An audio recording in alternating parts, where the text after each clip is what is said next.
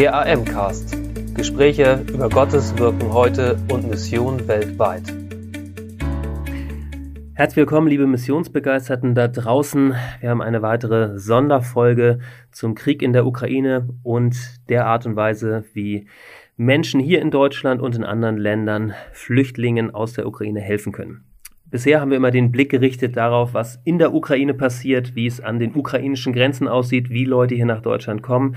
Mittlerweile sind einige Flüchtlinge hier in Deutschland angekommen und genau darum soll es heute gehen, wie eine Gemeinde hier in Deutschland konkret die Initiative ergreift, Flüchtlingen zu helfen und sie auch bei sich aufzunehmen. Dafür habe ich heute ähm, Andreas Hirschi am Telefon. Er ist Pastor der Freien Evangelischen Gemeinde in Mademühlen. Und Andreas, ich begrüße dich ganz herzlich.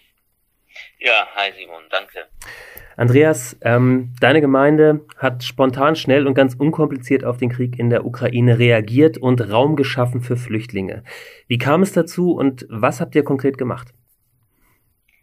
Ja, genau. Also das sind ja eigentlich zwei Fragen. Ich antworte mal auf die erste, also wie mhm. es dazu kam. Äh, wir sind ja die Gemeinde, wo auch äh, Juprim in die Gemeinde kommt. Und er hat ja Albert Giesbrecht auch begleitet, äh, da an die Grenze Rumänien, Moldawien, Ukraine, um dort vor Ort äh, ja zu schauen, wie man da helfen kann. Ja, da habe ich versucht, einfach auch die Gemeinde mit einzubeziehen. Das heißt, ich habe regelmäßig über die Infokanäle der Gemeinde auch informiert, weitergeschickt, Bilder weitergeschickt, Infos gegeben, auf den Podcast äh, die zwei ja auch verwiesen, die gemacht wurden. Ja, nach dem Einsatz hat dann Jupp auch in der Gemeinde im Gottesdienst äh, davon berichtet. Und das ist immer hilfreich, wenn man solche Personen hat, die ja ihr Zeugnis geben können, was sie erlebt haben, was sie gesehen haben dann kommt das Ganze ein bisschen näher, als wenn man da einfach nur vor dem Fernseher sitzt und das sieht, was da alles abgeht so ein Zeugenbericht hat, das hilft. Hm. Ja, nach dem Gottesdienst dann kamen, der gab es verschiedene Gespräche und wir haben gemerkt, ja, das Anliegen in der Gemeinde ist einfach da, irgendwie zu helfen. Vereinzelt in der Gemeinde hatten dann auch die Idee, äh, dass man in der Gemeinde selbst Flüchtlinge unterbringen könnte. Als Gemeindeleitung haben wir das auch besprochen. Ja, wie können wir helfen? Wir haben uns dann auch entschieden, eine Flüchtlingsfamilie bei uns im Gemeindehaus aufzunehmen. Hm. Ja, so war eigentlich dann der Start äh, und was wir getan haben. Ja, eigentlich drei Projekte, die wir so ein bisschen äh, an die Hand genommen haben. Also Unterbringung von Flüchtlingen, das habe ich jetzt angesprochen. Äh, mit einem Kleinbus äh, dahin zu fahren an die Grenze Moldawien, Rumänien, Ukraine und dann auch Sammlungen von Spenden. Mhm. Ja, das ist gut, dass das nicht alles über mich gelaufen ist. Da haben sich einfach viele auch aus der Gemeinde gemeldet, die da Mitverantwortung tragen, die da mit geplant haben, geholfen haben. so quasi ein Gemeinschaftsprojekt daraus entstanden. Mhm. Ja, der Transport von Hilfsgütern dahin ist weiter, äh, ja, der Hauptkoordinator eigentlich äh, Juprim. Äh, und der hat einfach bei uns im Ältestenkreis angefragt, ob wir Ideen hätten, wer da aus der Gemeinde Interesse hätte, mal da hinzufahren, zu bringen und auch Flüchtlinge zurück zu, also nach Deutschland zu holen.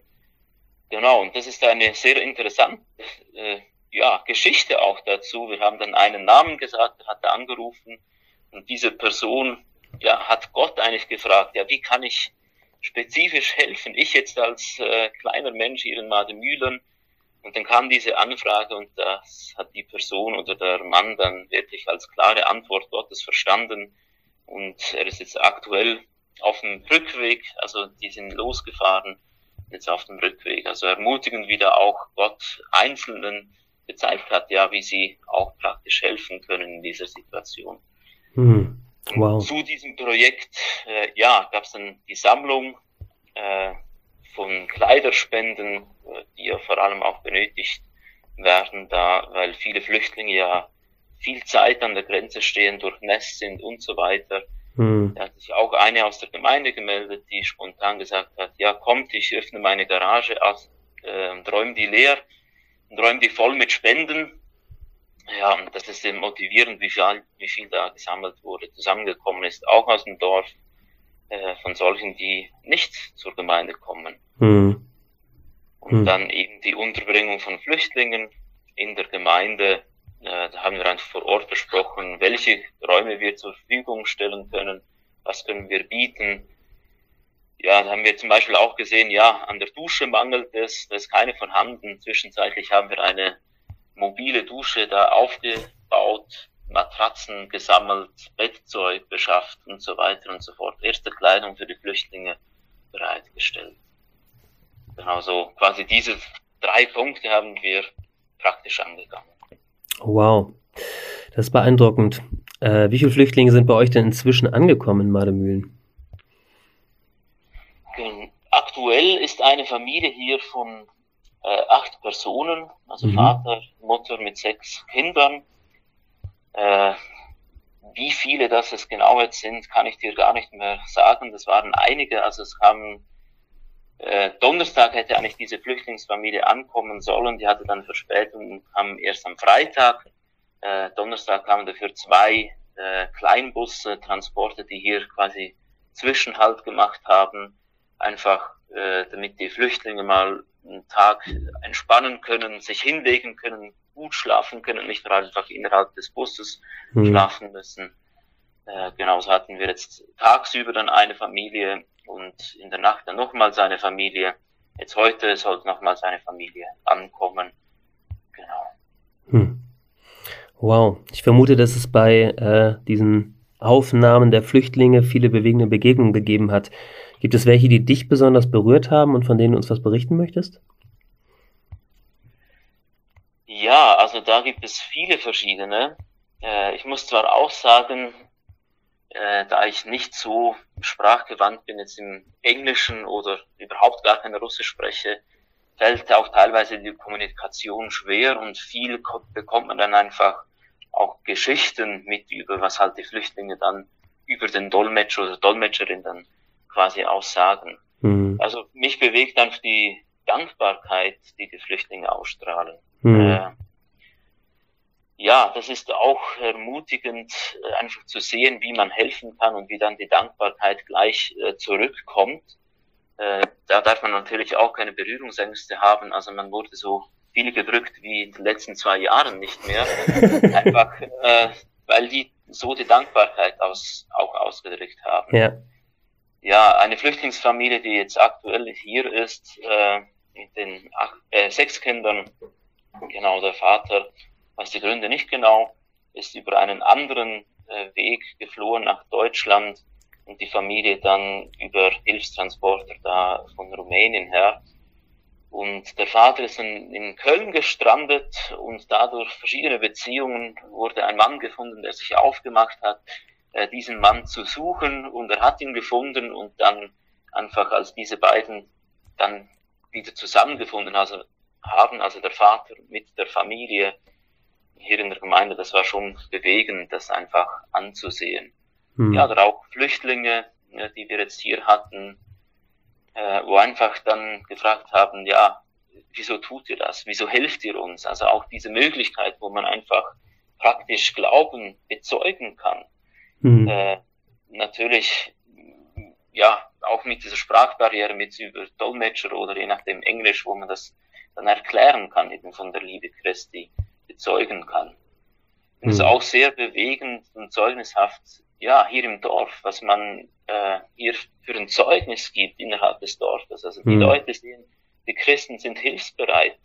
Mhm. Äh, ja, das sind diejenigen, die jetzt da einspringen und da haben wir auch viel, viele, die vielleicht auch das erste Mal die Gemeinde überhaupt betreten, um Spenden zu bringen, um mhm. zu, zu schauen, was läuft da. Mhm. Äh, und das ist sehr, sehr bewegend, finde ich auch sehr schön für uns als Gemeinde einfach so in, es ist ein Dienst an den Flüchtlingen, aber eigentlich auch ein Dienst innerhalb der Gesellschaft hier vor Ort, einfach, dass wir Zeuge für Christus hier vor Ort sein dürfen. Hm. Wie erlebst du es? Das ist schon so ein bisschen angedeutet. Ähm, genau, ihr werdet sichtbarer im Dorf. Ihr könnt, könnt zeigen, was es heißt, äh, geliebtes Kind Gottes zu sein, diese Liebe weiterzugeben. Wie erlebst du, was macht es mit deiner Gemeinde, auf diese Art und Weise Menschen zu helfen, die alles verloren haben? Ja, also ich finde das ein, ein super Projekt.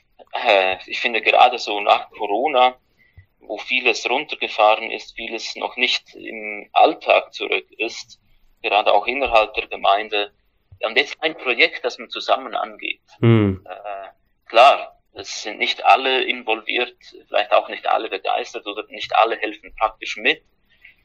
Äh, ja, Gott hatte da auch unterschiedliche geschaffen, unterschiedliche Gaben gegeben. Einige, die vorpreschen, andere, die eher auf die Bremse stehen. Mhm. Aber dann gemeinsam voranzugehen, gemeinsam dieses Projekt zu machen, äh, ja, da gibt es vielleicht auch mal Uneinstimmigkeiten, äh, aber schlussendlich ist das Wort Gottes äh, diese Basis, das geschriebene Fleisch gewordene Wort Gottes und da muss man sich nicht darüber streiten, sondern sehen, wie man da helfen kann. Und ich finde, mhm. dieses Projekt hat zumindest bis jetzt äh, zusammengeführt, zusammengeschweißt, einfach, wo man zusammen dienen kann. Mhm. Ich finde es auch schön, ja, wie verschiedene Gaben eben eingesetzt werden, wo jetzt vielleicht die letzten zwei Jahre nicht mehr so zum Vorschein gekommen sind. Gerade solche, die, die die letzten Jahre eher ein bisschen, ja, unauffällig waren, die zwar zum Gottesdienst gekommen sind, aber keinen richtigen Dienst haben. Ja, das ist genau jetzt ihre Zeit, wo sie ihre Gaben einbringen können.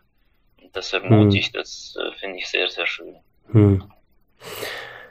Ich danke dir für den Einblick. Ähm, genau, viele Gemeinden ähm, fragen sich aktuell, wie, wie sie helfen können. Welchen Tipp würdest du anderen Gemeinden geben? Wie, wie kann man den, äh, wie kann man äh, ja sozusagen das äh, einstarten, dass eine Gemeinde zur helfenden Gemeinde wird für Flüchtlinge? Ja, also wie man helfen kann, da seid ihr wahrscheinlich ihr von der AM die richtigen Ansprechpersonen. Also es gibt ja auch die Internetseite ukraine.feg.de. Mhm. Da kann man sich auch als, als Privatpersonen äh, melden. Ob man jetzt fahren möchte, einen Bus zur Verfügung stellen möchte, Geld spenden möchte, einfach nur beten möchte, Privaträume zur Verfügung stellen möchte oder vielleicht auch als Gemeinde äh, Räume zur Verfügung stellt, äh, ja, da ist jetzt natürlich auch die Organisation äh, größer geworden, wo mhm. man sich so zentral auch melden kann, wo ihr ja dann auch vermittelt. Also von mhm. daher ist das vielleicht, vielleicht auch ein guter erster Schritt eben über diese Seite, wo man mal sieht, wie kann man überhaupt helfen. Mhm. Ja, hilfreich finde ich es als jetzt Teil der Gemeindeleitung. Das ist sehr wahrscheinlich nicht in allen Belangen so, aber hier bei diesem Thema fand ich es sehr hilfreich, äh, dass der Wunsch auch aus der Gemeinde entstanden ist. Mhm. Also dass man, ja, man kommt zusammen und weiß, äh, da gibt es Leute in der Gemeinde, die sind motiviert, die möchten da irgendwas tun. Da muss man nicht noch lange suchen und zusammentrommeln und Leute motivieren. Nein, die sind schon motiviert für, für ein solches Pro Projekt. Und dann melden sich Leute, dann muss man eigentlich nur noch innerhalb der Gemeinde irgendwie vernetzen miteinander und so entstehen dann diese Projekte. Und hm. wir haben da auch versucht, äh, ja, anhand von verschiedenen Gaben halt Möglichkeiten zu schaffen. Jemand, der ja backen kann, einkaufen kann, äh, so oder eine, eine rumstehende äh, Waschmaschine, die schon lange nicht mehr gebraucht wird oder die mal wieder gebraucht werden möchte, wo man Wäsche hinbringen kann, mhm. ja, wo man so einfach unterschiedliche Gaben auch eingeben kann. Die, äh, jemand hat auch die, die mobile Dusche gespendet, andere haben die aufgebaut, hm. andere sind gekommen, um die anzuschließen. Wow. Ja, so kann man mit verschiedenen Gaben auch äh, dienen. Nicht, wenn man nur handwerklich begabt ist, ja, okay, ich kann wieder nicht dienen, sondern es sind andere. Nein, wir haben das versucht, halt so äh, verschiedene Gaben dann hm. auch mitzugeben. Äh, und das äh, ermutigt mich eben hm. auch, dass so eben diese Unterschiedlichkeit, dieses Bild auch in der Bibel von dem Körper zur Ergänzung voneinander so auch wirklich praktisch dann umgesetzt wird in der Gemeinde. Hm. Ja, und es hilft auch, wenn man sich Gedanken darüber macht, wie es den Flüchtlingen ja jetzt in, in Rumänien spezifisch äh, geht. Also da ein Haus, äh, was für eine Fünfkopffamilie gebaut wurde und 16 zusätzliche Flüchtlinge mit drin sind. äh, teilweise äh, Betten im Flur stehen, damit die Flüchtlinge überhaupt schlafen können. Die Flüchtlinge mhm. sind Tage, ja Wochen vielleicht unterwegs. ja, ein Sonntagsschulraum ist kein optimaler Raum, um eine Familie unterzubringen, aber das ist eigentlich für die Flüchtlinge, was sie in den letzten Tagen erlebt haben, Luxus. Mhm. Mal als Familie wieder eigenen, eigenen Rückzugsraum zu haben, wo man als Familie wieder Privatsphäre hat.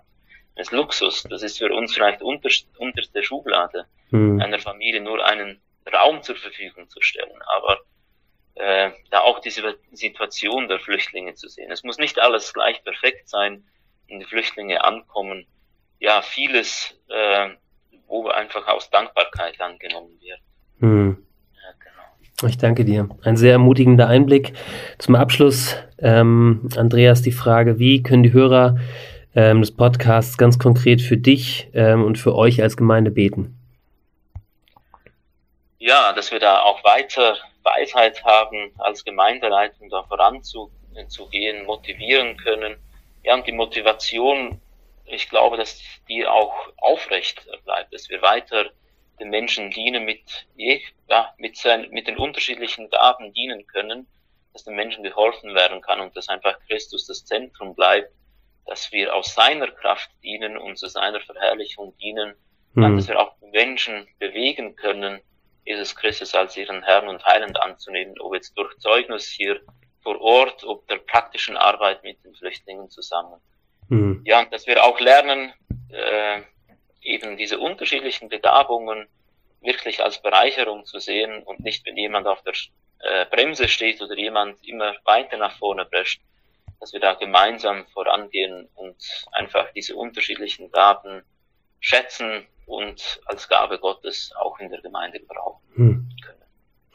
Andreas, ich danke dir ganz herzlich für die Einblicke. Ich danke dir ganz herzlich, wo du und wo ihr als Gemeinde euch einsetzt. Bitte richte herzliche Grüße auch von Seiten der Allianzmission aus. Wir sind und bleiben im Gebet verbunden und äh, ich wünsche ja, euch weiterhin viel Kraft, wie du es gesagt hast, viel Weisheit ähm, und vor allen Dingen auch, dass ähm, genau, dass ihr erlebt, dass das, was ihr da an Gottes Liebe weitergibt, dass das ähm, nicht leer zurückkommt. Herzlichen Dank dir, Andreas.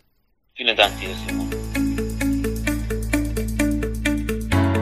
Danke für Ihr Interesse und dass Sie so Teil von Gottes weltweiter Mission sind.